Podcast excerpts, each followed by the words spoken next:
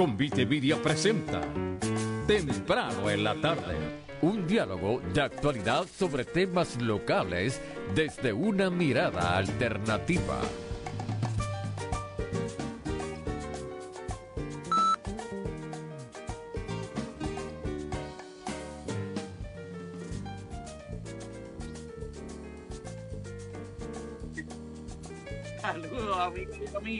Bienvenidos todos y todas a este nuevo episodio de Temprano en la Tarde.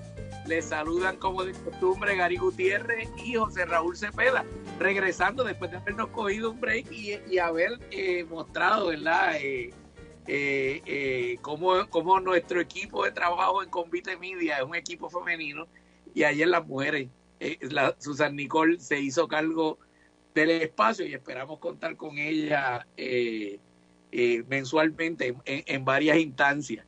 Eh, hoy tenemos un programa un poco en respuesta precisamente a, comentarios que nos han enviado algunos amigos a través de las redes, eh, quienes nos habían pedido que trajéramos al licenciado Zanabria para que nos hablara de los efectos para los empleados.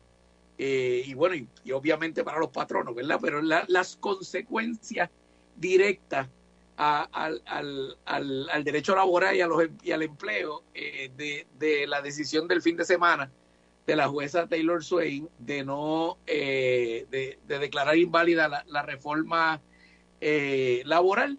Así que cumpliendo peticiones, tenemos al licenciado Jaime Zanabria, quien siempre solidariamente acepta, acepta nuestras invitaciones y nos acompaña en el programa. Así que cuando regresemos de la pausa, estaremos conversando sobre esas consecuencias en temprano en la tarde. Alarmas de Ponce, fundada en 1974, brindando el servicio más completo de seguridad en todo Puerto Rico. Instalamos y damos mantenimiento a sistemas de alarmas, juegos, circuito cerrado de televisión Intercom, controles de acceso y emergencias médicas. Pregunte sobre nuestro sistema inteligente para su hogar o negocio. Llámenos al 843-2225. 843-2225. Alarmas de Ponce, dando servicio en todo Puerto Rico. Todos los domingos, un bloque dominical que llenará tu alma, vida y corazón, comenzando a las 6 de la mañana, todos los domingos por aquí por WPAB 550, con el auspicio de Muebles por Menos, en Villalba, Salinas y ahora en Ponce, en la carretera 14.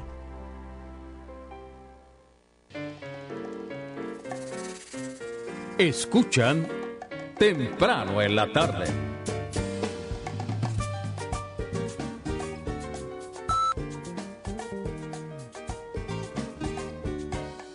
A los tres minutos pasada la hora, regresamos a temprano en la tarde. Saludos, Cari.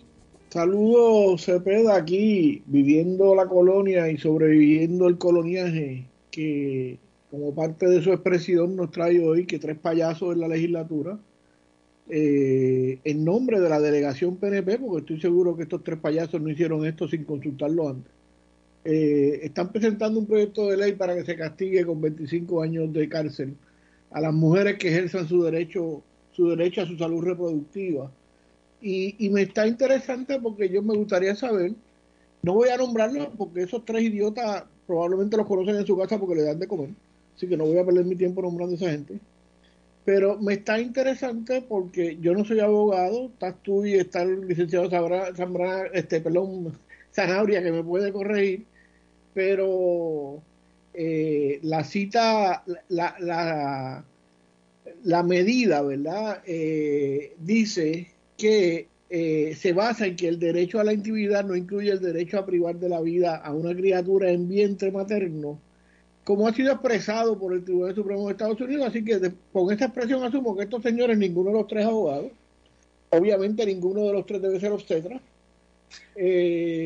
así que me imagino que, deben ser legisladores por acomodo razonable, yo no sé.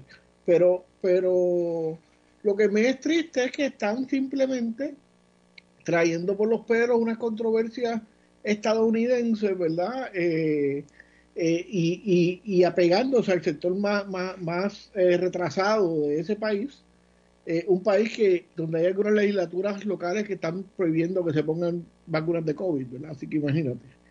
Pues así que me parece terrible por otro lado. me parece que esto es un buen indicio para, para la gente de Proyecto Dignidad. Eh, me parece que esto, esta medida del PNP, porque repito, estoy seguro que estos tres legisladores no se levantaron ayer por la mañana y decidieron presentar esto yo solo. Eh, y obviamente ninguno, ningún legislador que tiene nombre en el PNP se iba a disparar esta maroma, así que los cogieron, ¿verdad? Y, me parece que, que, lo que demuestra es eh, el desespero que tiene el PNP ante probablemente el daño electoral que le está haciendo Proyecto Dignidad en los sectores más conservadores y obviamente Proyecto Dignidad no tiene capacidad política para ganar las elecciones, para ganar las elecciones del PNP, pero tiene poder político para hacer que el PNP pierda las elecciones, ¿verdad? Obviamente, ante un Partido Popular que en términos de, acomodo razonable, pues más o menos está igual que el PNP, pero eso es, eso es para otra discusión.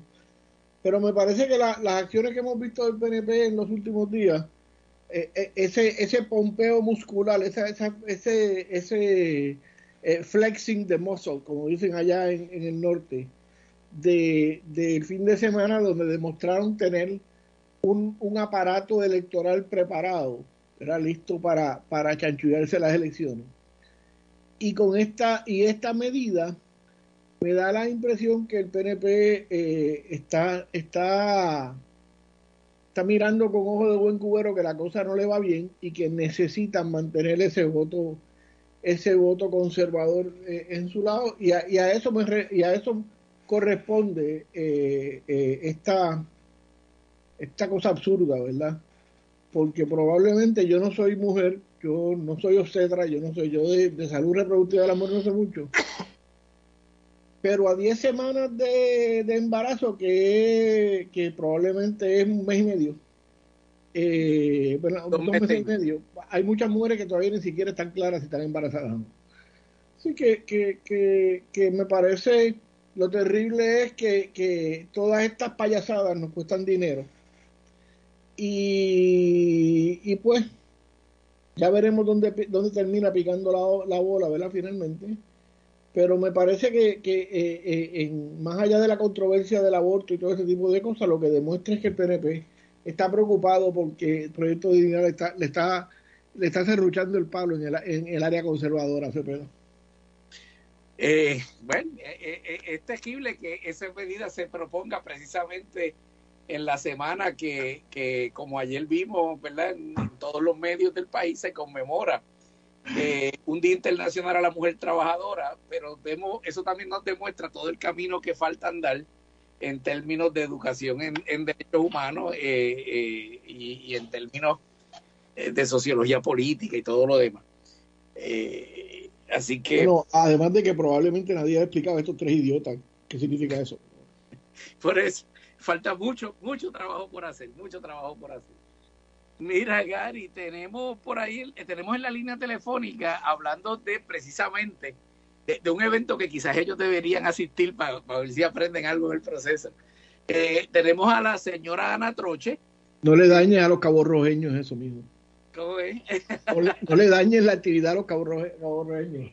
No, no, no, bueno, pero pues, pues, entonces vamos a decir que hablando de cosas positivas eh, y de gente que está haciendo el trabajo, eh, tenemos a la señora Ana Troche en la línea telefónica del Comité Pro Edificio Ana Civico.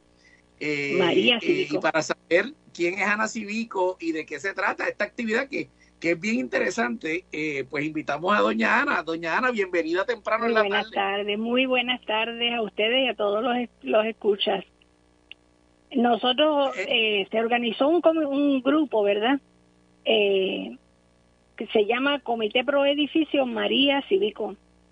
Eh, estamos invitando a todas las personas que quieran a una exposición que se va a celebrar el domingo 12 de marzo a las 2 de la tarde en el Museo de los Próceres en Cabo Rojo.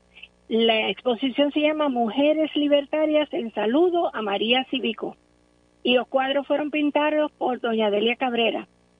que ella es maestra retirada y después que se retiró, pues fue que estudió arte y plasmó en sus cuadros todas estas mujeres invisibilizadas en la historia de Puerto Rico. A ese grupo se une entonces María Civico. María Civico fue descubierta por el doctor Luis eh, Ramírez Padilla en una investigación que hizo sobre específicamente sobre la esclavitud en Cabo Rojo porque él es caborrojeño, lleva muchísimos años viviendo en, Nueva York. Eh, después que terminó su estudio, su trabajo, se dedicó entonces a estudiar esa historia de los negros en Cabo Rojo y descubrió a María Civico. María Civico nació en 1860 como niña esclava en Cabo Rojo. Se convirtió en una gran artesana de la moda y maestra de la costura en Mayagüez crió nueve hijos, seis de, una de sus hermanas y tres de una de sus sobrinas que murieron temprano y como ella no tuvo hijos, se dedicó a criar esos nueve niños, eh, motivándolos siempre para que estudiaran. Su, su empeño mayor era de que esos niños estudiaran. Ocho de ellos se graduaron de la Universidad de Puerto Rico, un médico, un arquitecto, eh, muchos maestros de escuela pública y profesores de la Universidad de Puerto Rico a su vez. Y el que no terminó los estudios se hizo eh, comerciante. Junto a su familia luchó en favor de los derechos de los libertos y convirtieron su casa en epicentro de ideas que promovían la pedagogía, la literatura, el sindicalismo. Su casa fue centro de estudios. Ella se encargaba de enseñar a los negros que no sabían leer y escribir para que pudieran estudiar y superarse.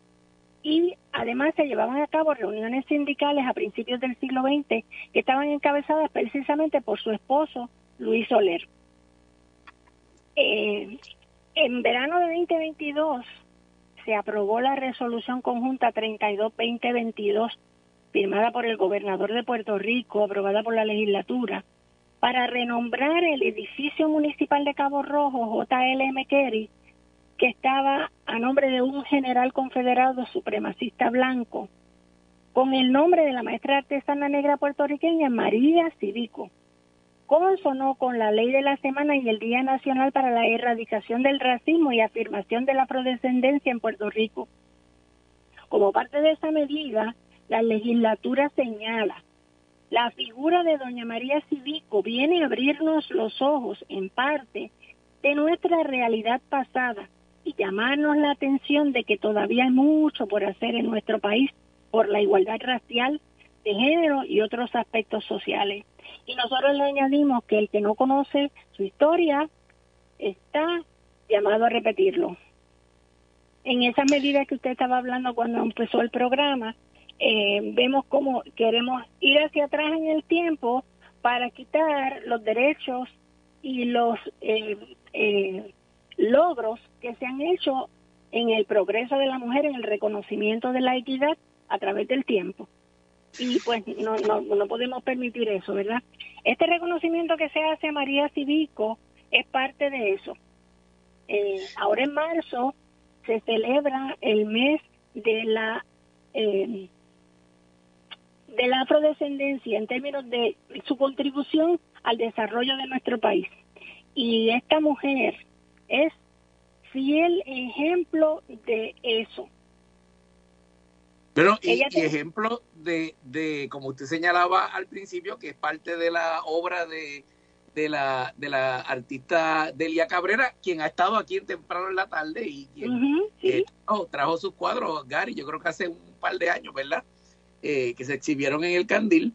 Eh, es precisamente la idea de, de darle visibilidad visibilidad a, a, estas mujeres que la historia oficial las invisibiliza, que en el caso de María Civico, con que usted nos relata, eh, eh, eh, es una doble invisibilización por ser mujer y por ser negra. Así que, que, me parece súper interesante.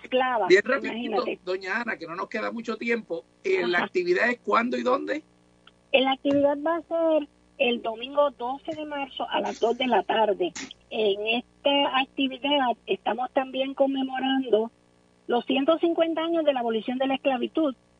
Como todos saben, eh, pues fue nuestro prócer Ramón Emeterio Betance el que logró este ese avance, ¿verdad? Y entonces María Cívico se convierte en la continuación de ese espíritu betancino al ayudar a tantos negros libertos a, progresar, a mejorarse, a educarse. También se celebran los 120 años de la inauguración del Centro Amor al Bien eh, y también se celebran los 120 años de la construcción de la Escuela JLM Kerry, que ahora se llama María Cívico. María Cívico.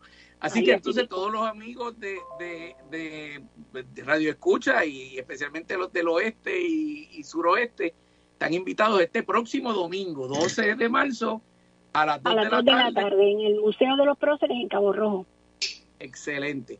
Pues le deseamos mucho éxito y sabe que estamos a, su, a sus órdenes cuando tengan eventos de esta magnitud, pues no dude, no dude en comunicarse con nosotros. Sí, seguro, seguro. Esperamos que sea todo un éxito porque tenemos mucho, muchas eh, otras organizaciones que nos eh, respaldan. Eso es así. Bueno, eh, pues gracias, gracias, doña ¿Cómo no? ¿Cómo no? Como no estamos a su orden siempre. Son los 15 minutos, 16 minutos pasada la hora. Vámonos a la pausa. Cuando regresemos, el licenciado Jaime Sarabria nos pone al día de los efectos para, para los que estamos, ¿verdad? Los que trabajamos, los que estamos todavía en la fuerza laboral de, de, de de esa decisión del fin de semana, eh, invalidando la eh, llamada reforma laboral. De eso, cuando regresemos de la pausa en temprano en la tarde. No importa en qué parte del mundo te encuentras, Librería El Candil está a tu alcance. Entra a libreriaelcandil.com y conoce nuestra variedad de libros. Pero si estás cerca, visítanos en Ponce, calle Unión, esquina Sol, y comprueba que somos más que una librería. Abrimos lunes a sábado de 10 a 5, domingos 12 a 4. Síguenos en Facebook para las actividades de cada semana. Librería El Candil, un mundo de libros, café, música vinos y buena compañía. Te habla Gary Gutiérrez y vengo a decirte que tu espera terminó. Respetando el distanciamiento físico, el crocante chuletón, la jugosa pechuga pastelada y el legendario tres leches de El Paraíso Fonda Criolla Igual te esperan en Plaza San Cristóbal del Coto Laurel, justo a la salida 95 de la autopista Luisa Ferré. Ahora, como la cosa no está fácil, además de la carta regular, el chef Luis Alberto te brega con especiales de almuerzo y con una bandeja familiar. Así que, en tiempos de pandemia, si lo tuyo es lo criollo, tu paraíso paraíso está en el paraíso Funda Criolla Ival 787-842-0076. Manténgase informado con WPAB 550, con noticias cada hora a partir de las 6 y 30 de la mañana, de lunes a viernes, desde nuestro departamento de noticias con Perla Franco, Charlie Maldonado, Susan López. También puede buscar en su celular la aplicación Anaracada WPAB Radio. Infórmate.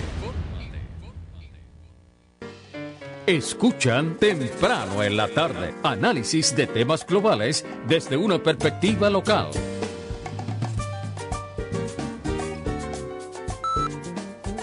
A los 18 minutos pasada la hora regresamos a temprano en la tarde y ya tenemos con nosotros al licenciado Jaime Sanabria, quien así se ha convertido en uno de los colaboradores que, que ya nuestros oyentes piden. Así que, licenciado, ya, ya tiene grupos. Tiene grupos tiene grupi como Carmen Inés y, y, sí, sí, sí, ya está en esa liga. No, no sabes cuánto me alegra eso. Me alegra. saludos a, a las personas que estaban pidiendo, ¿verdad?, que hablara sobre la reforma laboral y eso.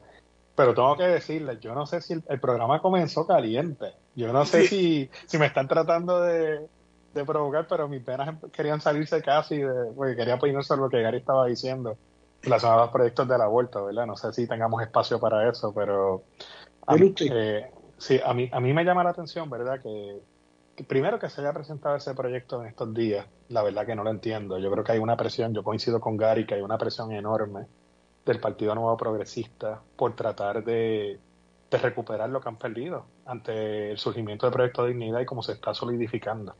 De hecho, la Asamblea de Dignidad fue allí en Ponce, en su, en su ciudad, ¿verdad? Donde están... en este momento no podía ser en otro sitio. no, no, lo que, iba, lo que iba a comentar, peor aún, o digo, peor para mí, ¿verdad? Fue en la playa de Ponce, me tropecé con ellos. Era para allá. La iglesia metodista de la playa de Ponce. Pues mira, se pega. Algo me dice que parece que el corazón de dignidad y el corazón de rollo está allí en Ponce. Yo no sé. Que sí. No sé, con, pero... la, con la iglesia nos hemos topado, Sancho, decía alguien. Decía el Quijote. Sí, pero a mí, a mí quería comentar, ¿verdad?, sobre lo que Gary comenzó diciendo, ¿verdad? A mí me parece insólito que se esté pre presentando un proyecto donde se trate de, de, querer criminalizar más a la mujer y subiendo las penas, ¿verdad? Pero sí tengo que destacar y aclarar, ¿verdad?, que ya de por sí, eh, Gary y Cepeda, actualmente eh, se contempla pena de cárcel para las personas que se practican un aborto. Eh, ellos no están en ese sentido aportando al ordenamiento jurídico eh, que se establezca una pena de cárcel, porque ahora mismo creo que son tres años lo que se contempla, ¿verdad? Lo que trae nuevo este proyecto es que aumenta de 3 a 25 años de una manera irracional el, el tiempo que la persona tiene que estar cumpliendo cárcel por, por esto. Y yo lo que creo es, este, Gary, que lo que buscan los grupos que quieren auspiciar este tipo de medida muchas veces es realmente criminalizar la conducta de las personas que colaboran en el proceso de efectuar un aborto. En ese sentido... Que, que, que ya se contempla en el código. Ya se contempla en el código, quiere aumentar la pena, pero creo más bien que las personas que están eh, a favor de medidas como, como esta que, que suelen prohibir el aborto, lo que buscan es criminalizar al doctor, a la persona que ayude a realizar aborto y creo que lo que buscan también, según ellos, es atender una realidad de cosas que están ocurriendo que quizás ustedes y yo estamos un poco ajenos en el sentido de que yo he escuchado por ahí que hay eh, personas que son inducidas a abortar sin tener conocimiento pleno de lo que están haciendo y las consecuencias, menores de edad que familiares que las han violado las la, la llevan a abortar entre otro entre otro grupo de personas, ¿verdad? Que son víctimas de situaciones como esta. Yo no, no, no creo, ¿verdad? Según lo que yo he visto, lo que he conversado eh, eh, con personas eh, sobre este tema, no creo que se busque criminalizar eh, o se quiera criminalizar, ¿verdad? A la mujer, y aquí estoy hablando, ¿verdad? Ya por lo que yo he visto, por ejemplo, de la legislación que ha presentado Proyecto de Dignidad y otras, y otras personas que, que no son necesariamente partido progresista, lo que buscan realmente es proteger eh, esa vida, pero desde, la óptica de que no se pierdan vidas por cuestión de engañar o inducirlas a error y convencerlas de que es un aborto.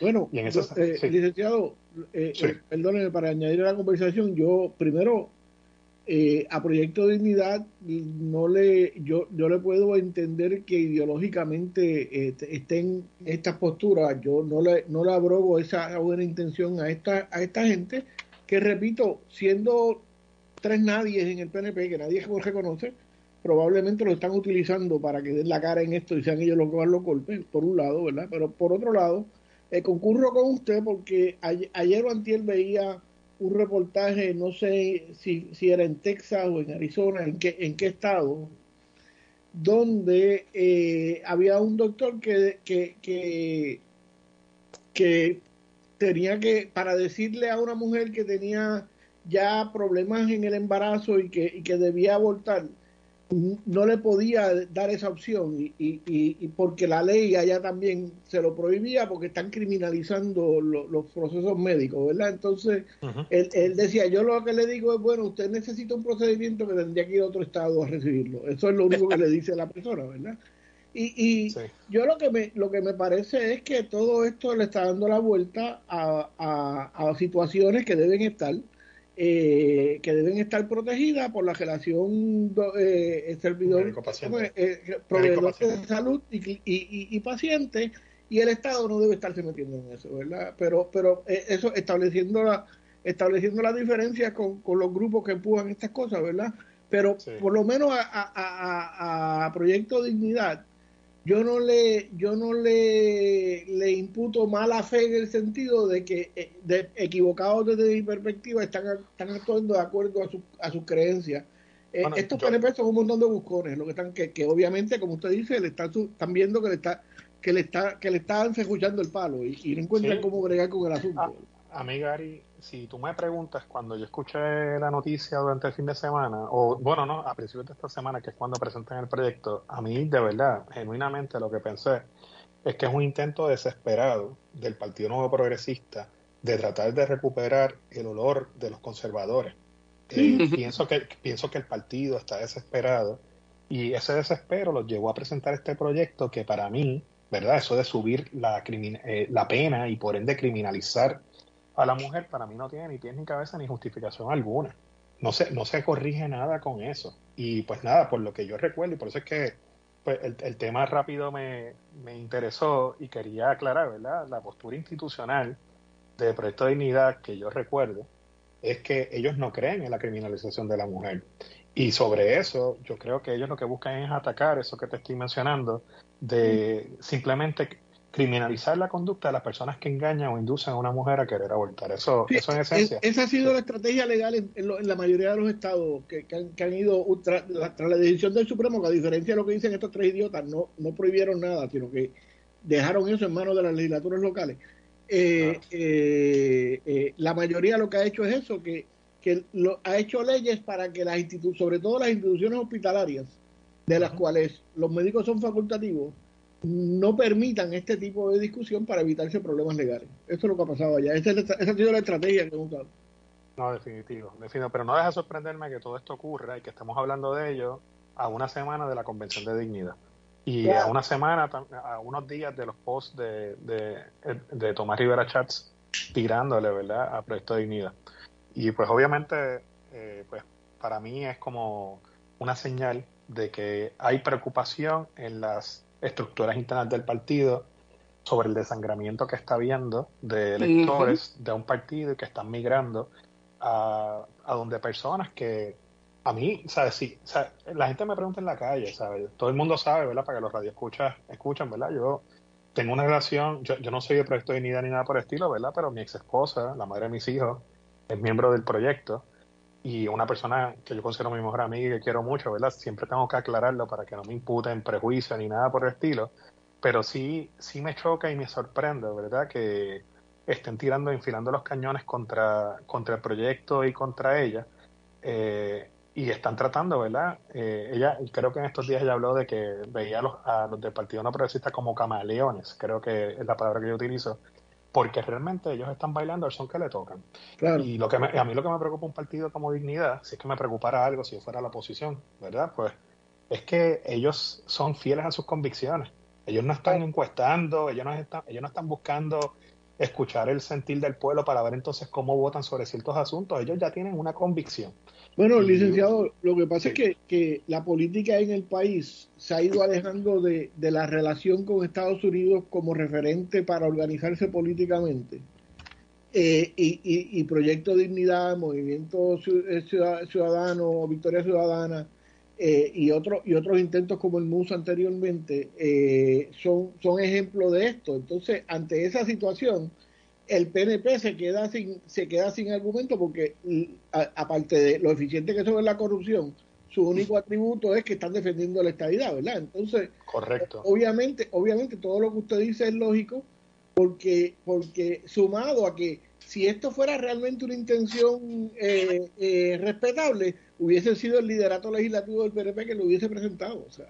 Así mismo es así mismo es. Y esto parece como esto, esto como vuelvo y, vuelvo y repito, no hace mucho sentido. Y si realmente esta es tu convicción, pues ¿por qué lo haces después de la, de la Convención de Dignidad y no lo hiciste antes? No lo hiciste cuando estaba hablando del tema del aborto. Yo creo que en un pasado este tema estaba bastante candente y se estaba debatiendo bastante como para que en ese momento presentar estos proyectos. Yo simplemente creo en que esto es un acto desesperado por tratar de, de quitarle efecto a lo que está causando esta dignidad, que yo creo que todo el mundo lo subestima, que todo el mundo lo subestima y esa gente está más organizada de lo que uno pensaría. bueno, ciertamente, además de que son una fuerza que ha ido avanzando alrededor de todo el mundo, ha ido avanzando electoralmente en España, en Puerto Rico, o sea, en, todo el mundo, esa, esa visión de mundo ha ido adquiriendo fuerza política. Así que, que eh, obviamente, eh, como decía Granchi, ¿verdad? ese viejo régimen que se muere y el nuevo que no acaba de surgir, pues el PNP parece que se ha dado cuenta de qué lado de, qué lado de esa ecuación está, ¿verdad? Así, así mismo es. Bueno, pensé que eh, ese inicio comenzó brutal y cuando quiero me invitan de hablar de política, a me apasiona y me gusta, ¿verdad? Obviamente, y tengo, tengo unas, unas posturas bien firmes, ¿verdad? Obviamente yo creo también claro. en la independencia y creo en, un Puerto Rico soberano, que no sea una colonia, que sea un país que, que pueda tener las herramientas propias para progresar. Ahora mismo no las tenemos y todos los días estamos sufriendo estos embates. Pero nada, eso es un futuro. Cuando quieran me invitan y yo te presentar llego también y hablo de, de, un Puerto Rico libre. Eh, Así que... le, vamos, le vamos a tomar la palabra. Son los 30 minutos pasada la hora. vámonos a la pausa. Y cuando vengamos, vamos al tema que nos, que nos trae, que, que porque hay mucha preocupación. Yo estoy empezando a percibir que eh, los periódicos obviamente reseñan a los patronos, pero, pero hay mucha preocupación y lo veo en, por lo menos en, el timeline de mis redes de eh, em, eh, empleados, de trabajadores, tanto en empresas privadas, profesionales como, como en, la, en, el servicio público, preocupados porque vieron un avance momentáneo y ahora pareciera que hay un retroceso de nuevo, ¿verdad? Digo de nuevo porque volvemos al, al, al Estado de Derecho anterior, de, mayores restricciones y eso va a tener eh, eh, repercusiones en, en, el, en el mercado laboral. Así que de eso, licenciado, cuando regresemos de la pausa en temprano en la tarde. Aquí, WPAB 550 Ponce transmitiendo para todo el mundo por el 550 en la banda AM, 93.1 FM y PAB550.com por la internet. Caribe Coop, la cooperativa del sur, presenta Un Minuto en las Noticias. Buenas tardes, les habla Susan López y esto es Un Minuto en las Noticias. El representante del Partido Nuevo Progresista, Ersaer Morales Díaz, alegó que tiene intenciones de retirar su firma del proyecto legislativo que busca tipificar como delito el aborto en Puerto Rico. Mencionó que estaba en discusiones del proyecto, pero que este no era el que apoyaba. El de su preferencia era un proyecto que imponga tres años de cárcel en un marco donde el periodo de gestación sobrepase las 20 a 25 semanas. El proyecto fue radicado por los representantes del PNP, Wilson Román López, José González y Ersaer Morales Díaz. Las principales compañías ferroviarias, por medio de la Asociación de Ferrocarriles Estadounidenses, anunciaron una serie de medidas para mejorar la seguridad tras el aparatoso descarrilamiento del mes pasado en Ohio, pero se desconoce si serán suficientes para satisfacer a los reguladores y congresistas que están exigiendo cambios. Muchas de las propuestas se centran en reforzar la red de detectores en tierra que usan los trenes para detectar problemas antes de que provoquen descarrilamientos. Para ello, las empresas ferroviarias tienen previsto instalar mil detectores más en todo el país y modificar la forma en que se utilizan sus datos. El año pasado se produjeron 1.049 descarrilamientos en todo el país y el East Palestine dejó claro que incluso un solo accidente con material peligroso puede ser desastroso. Mantengan la sintonía, les mantendremos informados. Regresamos con temprano en la tarde. Un minuto en las noticias. Llegó a ustedes como cortesía de Caribe Coop, la cooperativa del sur, con sucursales en Guayanilla y Ponce. Teléfono 835-2480. No descuides tu salud ni la de tu familia. El Hospital Metropolitano Dr. Pil en Ponce ofrece la más completa sala de emergencias para adultos y pediátricos 24 horas, los 7 días de la semana, con la más alta tecnología y los mejores profesionales de la salud y cuentan con medidas de protección necesarias para la seguridad de los pacientes y visitantes. Yo le confío mi salud a Pila. ¿Y tú? Confía tu salud al Hospital Metropolitano Dr. Pila en Ponce. Siente la diferencia de nuestro trato. 848-5600. 848-5600. Se acerca la premiación más prestigiosa del cine. The Oscars está de vuelta y ABC Puerto Rico junto a Fairmont el San Juan Hotel te invitan a ser parte de este histórico momento el domingo 12 de marzo a las 8 de la noche. No te puedes perder las presentaciones musicales que solo verás en The Oscars y por supuesto las premiaciones de las películas que te inspiraron y te marcaron. The Oscars el domingo 12 de marzo a las 8 de la noche solo por ABC Puerto Rico. Escuchan temprano en la tarde un diálogo de actualidad sobre temas locales desde una mirada alternativa.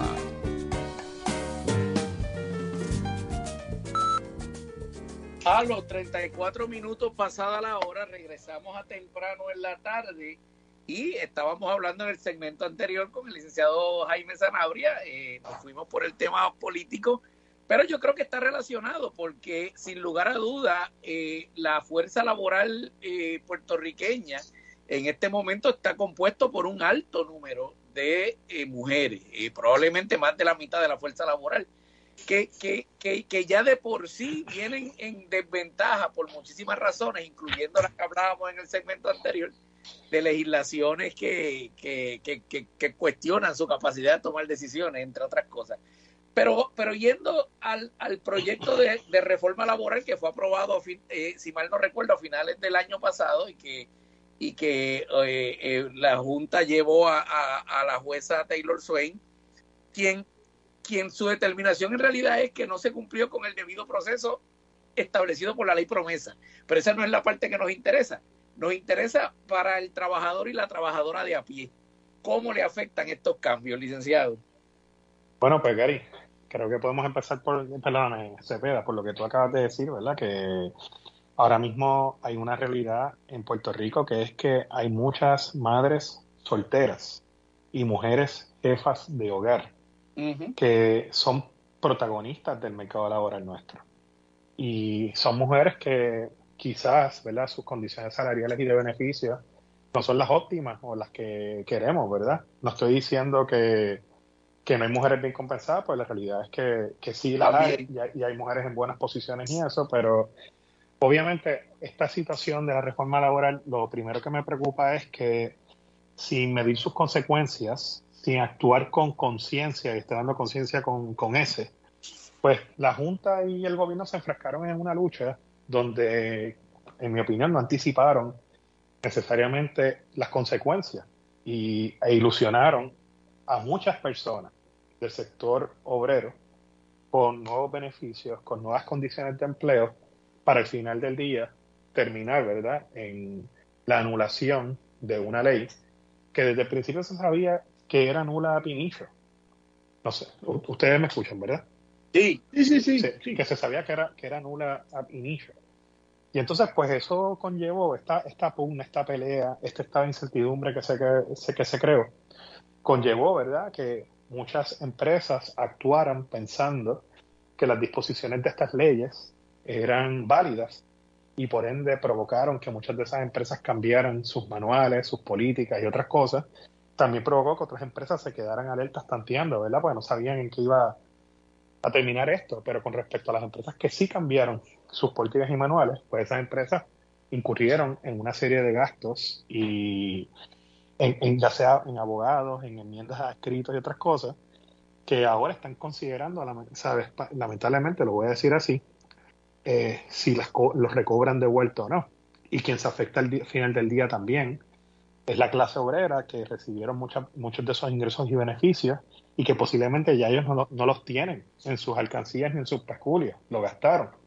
Entonces, pues crea un ambiente de tensión social entre dos grupos de nuestra sociedad, los patronos y los trabajadores, que no necesariamente existía, ¿verdad? Ahora mismo se, se agravó ese problema. Y entonces, pues, ahora mismo, eh, si había incertidumbre, ahora puede haber más incertidumbre porque no se sabe si van a recobrar, algunos patronos van a querer recobrar el dinero, si le van a exigir a los obreros que lo repaguen con la crisis económica que tenemos, si se va a demandar el gobierno para pagar lo que pagaron por concepto de contribuciones, entre otras cosas. Eh, licenciado, pero eh, eh, yo quiero mantener esto lo más, lo más eh, cercano a los obreros y las obreras, ¿verdad? Para, Pero en este momento, si, si, si a mí el patrono me pagó de buena fe, yo trabajé de buena fe y el patrono me pagó de buena fe, ¿por, qué, por, qué se, ¿por, qué, sería yo responsable de, de resolverle eso que el patrono le resuelva con el Estado, no? Sí, si el patrono te paga de buena fe, no debe ser responsable, de seguro, definitivamente. Pero ¿qué pasa si el patrono alega que se sintió obligado porque el gobierno le decía que la ley estaba vigente, que tenían que actuar, que los iban a auditar, que los iban a monitorear bajo pena de sanciones y multas? Pues hay patronos que pueden hacer el argumento de que pagaron eso con las muelas de atrás o por obligación. Pues que demanden, pues que demanden al gobierno. Sí, por eso mismo es, este, Gary, es la gran incertidumbre. Eh, todos queremos, ¿verdad?, que no le cobren a, los trabajadores, como te mencioné, ¿verdad? Ya muchos de ellos gastaron, ¿sabes? Yo recuerdo haber leído estadísticas durante la pandemia del COVID-19 donde se decía que el gran, la gran mayoría de la clase trabajadora no tenía en su cuenta de banco ni tan siquiera 400 dólares para atender una emergencia médica. La gran mayoría de la clase trabajadora. Imagínate si va a tener eso en su alcancía ahora para repagar todo lo que le pagaron en beneficios y bonos. No lo van a tener. Así que lo que se bueno, yo, está yo, creando es yo los datos que yo los datos que yo había leído era de 400 en Estados Unidos y de 200 aquí, pero pero Pues, gracias eh, por eh, eso, eh. Pues, eh, pero digo, se lo doy, ¿verdad? Puedo estar induciendo el error, así que le pido excusa, pero es lo que recuerdo. Pero, pero, pero en realidad, eh, ¿qué debe hacer un O sea, ahora mismo no sabemos qué va a pasar. El, el, el obrero que recibió su- unos bonos basados en esto, eh, que recibió unos aumentos, porque también ya hay unos beneficios adquiridos, pues aquí los beneficios adquiridos para los, gober- para los gobernadores son muy respetados y los contratos para, para, para, para las privatizadoras son muy, pero, pero los contratos con los empleados nunca son prioridad constitucional, ¿verdad? Entonces, ¿qué, qué, qué es lo- ¿cómo se deben preparar los obreros para esto? Los obreros Bueno, los, los- los trabajadores deben saber que para que un patrón no pueda reclamar o recuperar los gastos, tenía que haber hecho los pagos bajo protesta. Y bajo protesta significa que tuvo que haber seguido un procedimiento ya diseñado jurisprudencialmente para explicar por qué estaba pagando eso condicionado a que se declarara nula o no una ley. Y yo creo que esa es la gran mayoría de los patronos en Puerto Rico, ¿verdad? Yo no, a mí no tengo certeza, no tengo estadística, yo no, no he hablado con todos, pero si el patrón no pagó bajo protesta y simplemente se lo pagó, posiblemente las probabilidades de recobrar el dinero son escasas y mínimas. Pero eso no le quita, Gary, que como quiere el patrono, que no pagó bajo protesta, quiera reclamar, ya eh, incurrir en una serie de gastos a los trabajadores. Pero, Eso pero- vez, eso vez, espérate, nos perdimos. espérate, espérate, perdónenme. Sí. de- Déjame, déjame hacer la pregunta desde, desde, desde, desde otra perspectiva. En Puerto Rico las reglas de evidencia estipulan que lo que se pagó legítimamente, aunque se haya pagado mal, no hay recobro. Eso está en las reglas de evidencia. O sea, tú no puedes alegar, ah, yo te pagué dos veces sin querer. Eh, pues tienes que esperar a ver que yo cuadre la Bueno, cuenta. a- a- a- hay algo que Hay dice que pa- presunción, hay una presunción a favor de- del pago, ¿no? De, de- Lo que pasa es que esas son las reglas de evidencia puertorriqueñas. Aquí estamos operando con promesa. Y bajo Bueno, sí, promesa pero- y, legisla- y jurisprudencia federal eh, son otras reglas. Eh, Está bien, no pero- necesariamente. sí. ahí voy a su último a su último comentario eh, es el que me hace pensar precisamente el, el en este momento eh, que yo me sospecho igual que usted no tengo estadística pero me sospecho que salvo salvo patronos con, con, con grupos eh, como con una división legal eficiente eh, y que de verdad estaba pendiente al asunto la gran mayoría de los patronos medianos eh, e incluso grandes, pero no necesariamente, eh, no, no lo hicieron, simplemente lo pagaron y ya. No, tienen, tenían la, no tenían esa orientación. En ese sentido, a quien único le van a poder reclamar es al Estado. Pero aquí hay otro Oye. planteamiento desde el punto de vista de cada patrono, es cuánto me va a costar llevar un caso para que le ordenen a los empleados o al gobierno. O sea, yo creo que ahí eh, eh, Sí, yo- esos mismos patronos que le hacen donativos a los partidos políticos, eso es lo que ahí es donde tienen que repensar dónde, dónde van a recuperar los gastos. Sí, definitiva, mira, y yo, yo hablo de esto, yo espero que esa no sea la realidad. Yo creo que muchos patronos pudieron haber reportado esto ya como un gasto, hicieron su presupuesto nuevo, en mi opinión deben pasar la página, no deben, muchos de ellos no deben intentar recobrar este, este dinero, ¿verdad? Porque aquí los dos son víctimas, los patronos y los empleados. Y como menciona Gary, pues mira, si tú lo que quieres es de manera recuperar, pues hay otras, hay otros actores que influenciaron este proceso, ¿verdad? Pero yo estoy en contra de que se siga creando más tensión en, en- en- entre estos dos grupos, ¿verdad? Así que eso es algo importante que hay que, que resaltar. Licenci- licenciado, como yo no soy abogado, me pierdo. Este, eh, yo, cua- cuando usted dice que había que, había que haber eh, cumplido con la ley bajo protesta, quiere decir que eh, esos patronos tienen que haber sido eh, asertivos y, digo, proactivos, lle- eh, eh, eh, llevan, notificando ante, ante el tribunal o no sé ante quién, que están haciendo esto bajo protesta. Los que no lo hicieron probablemente no tienen derecho a reclamar. Sí, pues Gary, como tú, como tú sabes, cuando una ley es nula initio, significa que esa ley nunca existió y que nunca Claro. generó derechos ni obligaciones. Y hay todo un andamiaje que se ha creado a nivel federal eh, y jurisprudencial en el que se ha explicado cómo una, un ciudadano, un patrono o una entidad debe actuar ante la amenaza de actuar bajo una ley que se piensa que es nula a inicio. Y la jurisprudencia, las decisiones de los tribunales que han interpretado este tipo de controversia, es bastante unánime en el sentido de decir, mira, cuando tú te enfrentas a un escenario donde hay una ley que tú piensas que es nula a inicio, tú tienes varias posibilidades. Entre ellas, una de esas posibilidades es nunca actuar. Nunca actuar y esperar el resultado de, este tipo de, controversia, a ver qué, ocurre.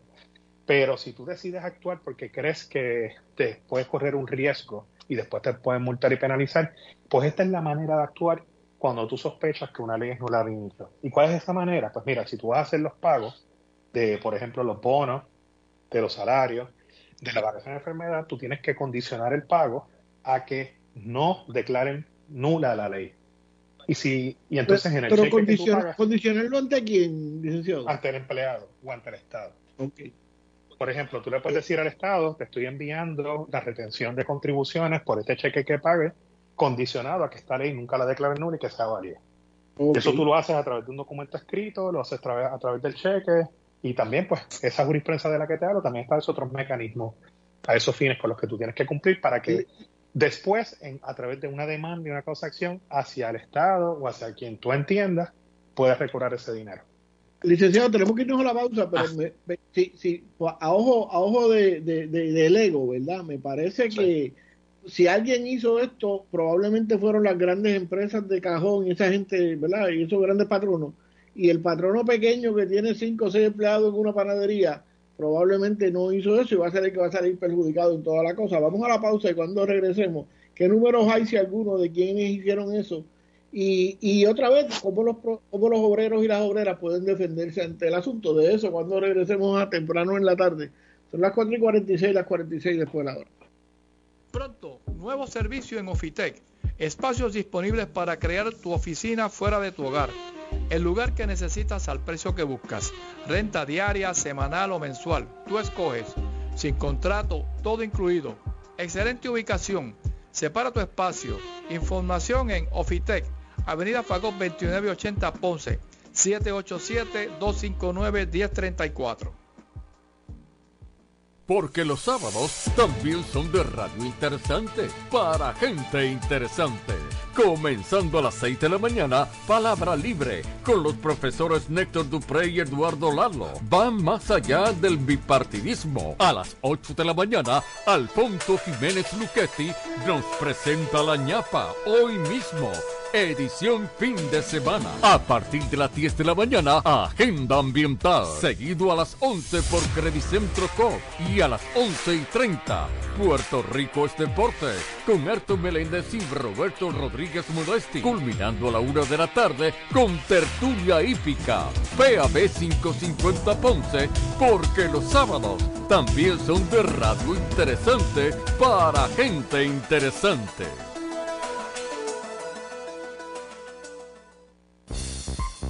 Nuestro próximo programa a las 5, Fuego Cruzado, con Ignacio Rivera y sus invitados.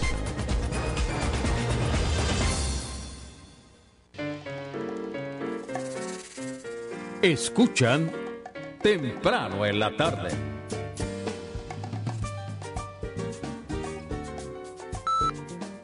A los 48 minutos pasada la hora regresamos al segmento final de temprano en la tarde. Hoy conversamos con el licenciado Jaime Zanabria, eh, quien también tiene sus su videologs o, sus blogs eh, donde habla de estos temas y otros. Eh, muchos de ellos bien interesantes, bien curiosos, es lo que quería decir en realidad, de, las cosas en las que, en los detalles que se fija. Pero hoy estamos conversando sobre el efecto que tiene en el mercado laboral y, y, una de las preocupaciones, eh, ¿verdad? Para añadirle a, la pregunta que ya habíamos dejado sobre la mesa, es que si, si en este momento se está haciendo difícil conseguir empleados, eh, que eh, no es todavía aún más contraproducente para el patrono, lo cual lo va a dejar obviamente en una posición más vulnerable el, el, el, el empezar a exigirle eh, devolución de cosas, porque entonces ese, ese empleado que de por sí es más volátil hoy día, es más es más eh, dado al, al, al cambio y a, y a buscar otras opciones, pues eso es lo que hace que va a perjudicar más el mercado de empleo. No, no sé si me, si me expliqué. No, estamos en la misma página, estoy 100% de acuerdo. Este tipo de situación lo que generaría es eh, una tensión adicional que no existía antes y que provocaría la fuga de talento. Porque ningún obrero aquí, y mira, Gary dio una estadística más precisa que la que yo di, ¿verdad? Según mi mejor recuerdo. Eso lo que va a provocar es que, es que primero, eh, un problema cultural en la empresa. Segundo, un problema de moral, un problema de actitud. Y va a provocar que muchos decidan renunciar y, o quizás incluso irse de Puerto Rico en busca de mejores oportunidades y mejor trato.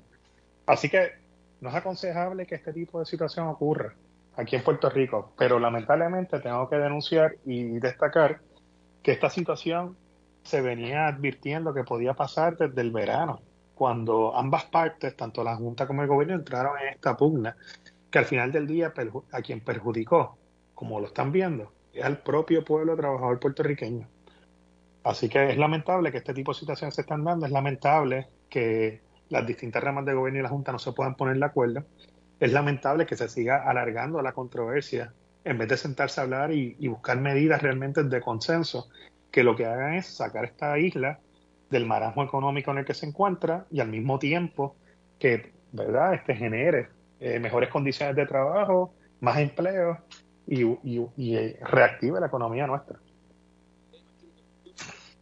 En, términos bueno eh, así que en, términos de, de, de la aparente estrategia legislativa de volver a someter por tercera vez la reforma. ¿Usted le ve algún futuro a eso? No le veo futuro alguno en estos momentos. Yo creo que no hubo un compromiso real entre ambas ramas de gobierno, me refiero a la ejecutiva y la legislativa. Creo que la rama ejecutiva decidió firmar la ley sin realmente tener un compromiso o una creencia sincera y de buena fe de que de que la misma iba a mejorar las condiciones de trabajo en Puerto Rico. Muestra de ello es que no apoyaron la misma con un estudio económico, no cumplieron con el procedimiento de promesa. Si se vuelve a utilizar el mismo mecanismo, esto vuelve a ocurrir. Por eso es que en estos días vi una noticia donde Tatito Hernández, el presidente de la Cámara, indicó que están buscando enmendar promesas porque quieren buscar la manera de que la legislatura tenga la facultad de presentar junto con la legislación estudio económico que al mismo tiempo cumpla con ese requisito procedimental, lo que me envía el mensaje la señora a mí de que, de que la legislatura entiende, ¿verdad?, que, que la rama ejecutiva no creía tanto en la ley que firmaron y no estaban dispuestos a morir con ella.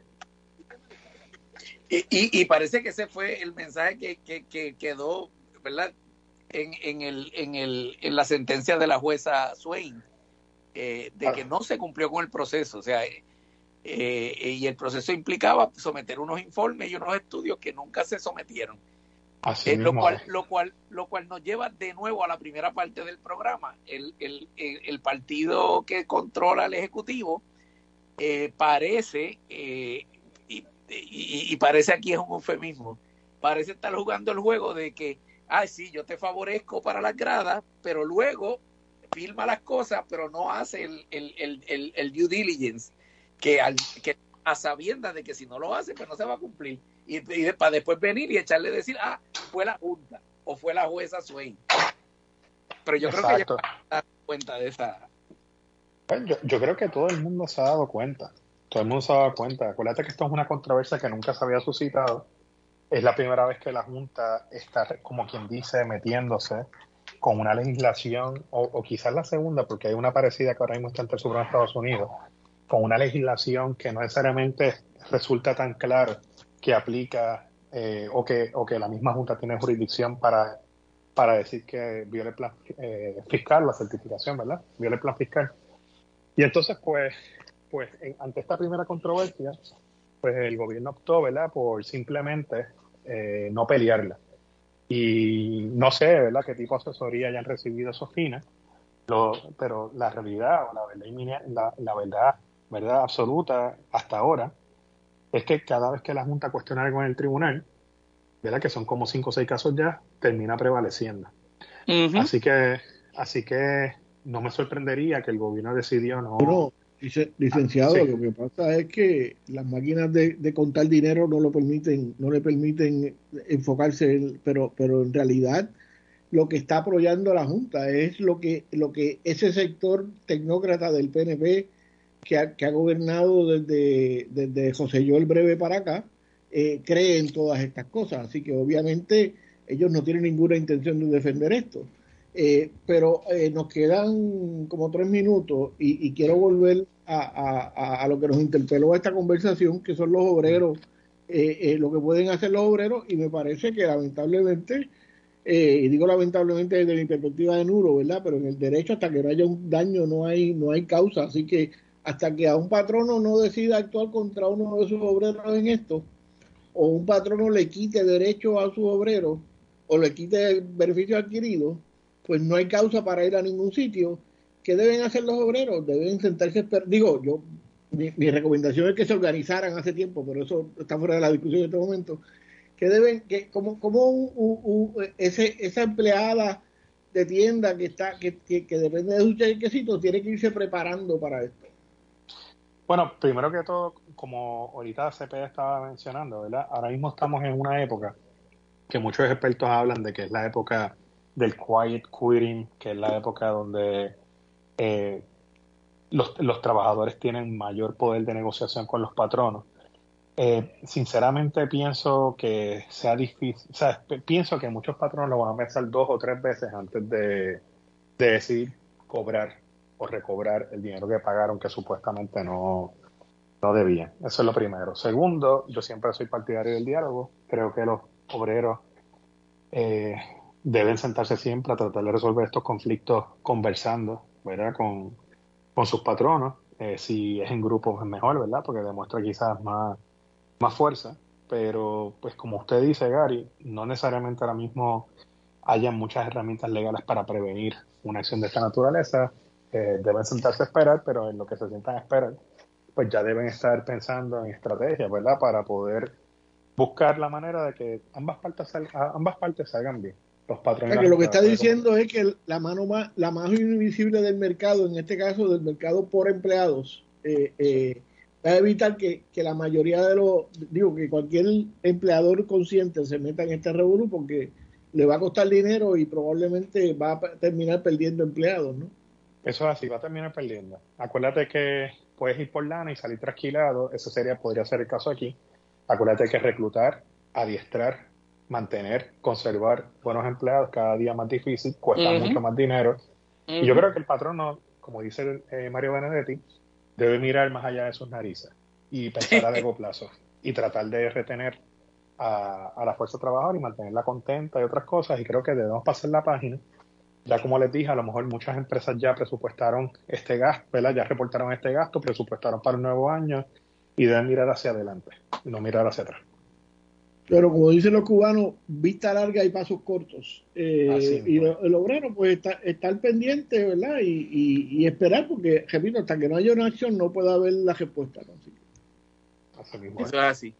Licenciado, como siempre, gracias por acompañarnos. ¿Dónde, ¿Dónde más lo pueden escuchar o seguir nuestros oyentes?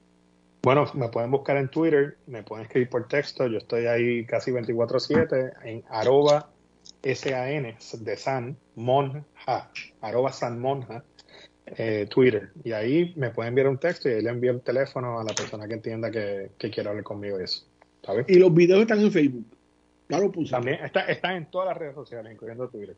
Así que allí, siempre, siempre gracias por la invitación. Soy un fanático ya también de este programa, así que, y un gusto siempre estar con ustedes y tener estas buenas conversaciones. Un abrazo, otro. Pues un abrazo, seguro. Y éxito. Hasta aquí temprano en la tarde, como dice Gary Gutiérrez. Salud y resistencia. Escucharon temprano en la tarde. Un diálogo de actualidad sobre temas locales desde una mirada alternativa. Una producción de Convite Media para PAB 550.